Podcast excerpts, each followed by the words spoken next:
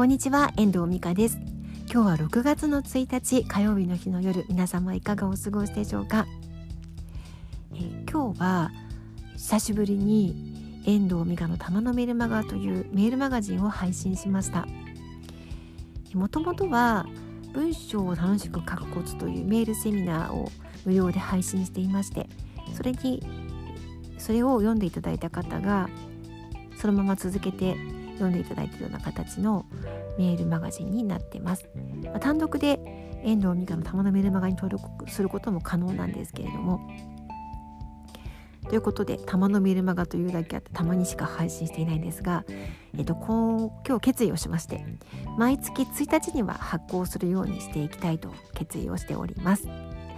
えっと、内容としては文章のコツそれから私のプライベートなクローズな話そして最近の近況や私が配信しているものの中で人気がある最新の記事なんかもご紹介しています。えーと、もしご興味があってまだチャンネル登録が もしご興味があってまだ、え登録されてない方は遠藤美香 .com のページにバナーが貼ってありますので遠藤美香の玉のメルマガから、えーと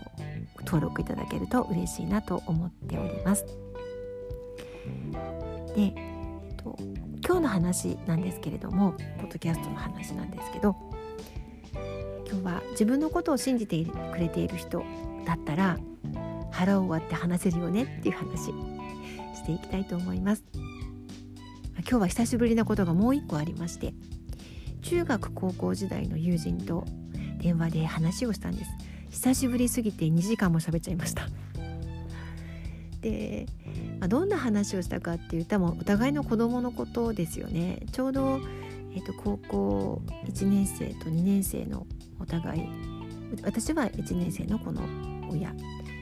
その友人は2年生の子の親ということもあって子育てのことなんかも話をしたり、まあ、大学受験の話なんかもしたんですよね。最近の近況なんかも話したんですが、まあ、なんか私はねあの同期の中では同期っていうのはあの中学高校の同期の中では YouTube やったりウェブの発信をしたりちょっと変わった人に見られているとは思うんですが彼女にしてみればなんか新しいことをやる人だよねなんて言ってくださってくれてましたけど私にとって彼女っていうのは一番何て言うのかなすごく自分でこう試行錯誤試行錯誤って合ってるかな。自分で考えることを教えてくれた友人なんですよね中学時代に。それであのすごく勉強家で努力家で、まあ、とてもこう優秀なんですよ。それで、まあ、こうなんかやっぱり彼女のことを知っているから私は何て言うんだろうあなただったらこんなことができるよねとかこんな風なことも考えているよねとかっていうことが話ができるんですよね。だけど今彼女の周りにはそういう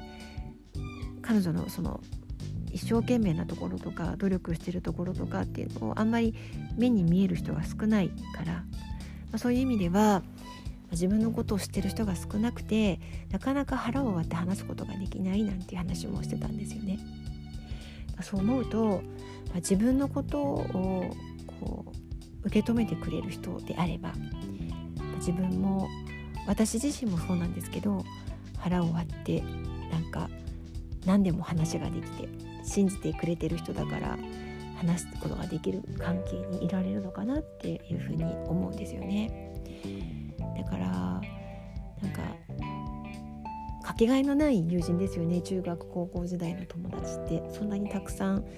今つながってる人は少ないですけどなんか、まあ、そういう意味では貴重な時代貴重な友人だなっていうふうにも思うんですよね。私はね今こうやってウェブで発信をしていく中で、まあ、信頼できる人もあの、まあ、なんか何人かはいて、まあ、そういう方たちにはね私はありのままの自分が出せる、まあ、そういうありがたい、えーと、とつながりも作っていただけているんですけれども本当に家庭に入ってなかなか外に出る機会がなければそんなこともなかなかないのかなっていうふうにも感じたりもしていましただからそういう意味ではねあの私も専業主婦から、えーと、ライターになってウェブで発信をして仕事をしていく中でいろんなこの出会いとつながりと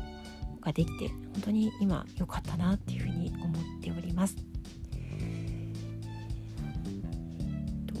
では今日は友人との話で感じたことをシェアしてみました。いかがでしたでしょうか？では今日はこの辺りで終わりたいと思います。最後までお聴きいただきましてありがとうございました。また聞いてくださいね。ではまた。